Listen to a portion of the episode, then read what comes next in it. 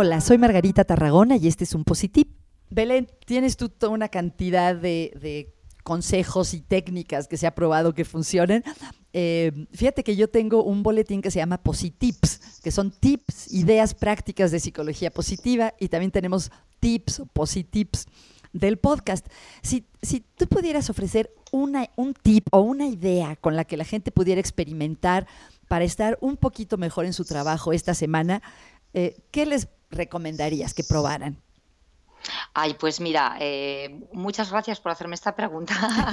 Quizá mi favorita a mí es que me encantan tus positips y los, los sigo siempre y los recomiendo muchísimo. Qué linda. Eh, es verdad, es que está, está muy bien porque además es un momento muy chulo, llega el viernes y es un momento que nos apetece recibir algo fresquito y son siempre muy fáciles de aplicar, ¿no?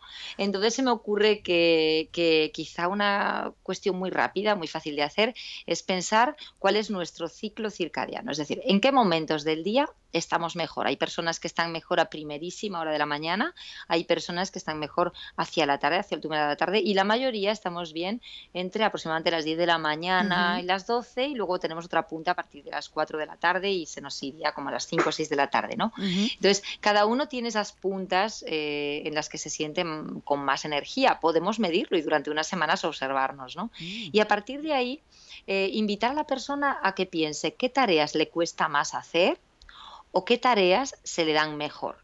Y cualquiera de esas dos, o porque te no te gusta y procrastinas y, y le dedicas, eh, digamos, le huyes un poco a la, a la, tarea, o bien porque es la que más te gusta de todas y la que te sale mejor, hacerlas en esa hora, que es como de de consumo barato, ¿no? Porque no, por mucho que consumas no gastas energía, parece que tienes siempre más, ¿no? Entonces, dedicar esas horas de máxima productividad eh, física, porque nuestro, nuestro cuerpo tiene más energía, más vitalidad, a esas tareas que o bien nos resulta difícil o, no nos gustan, o bien en las que más fluimos.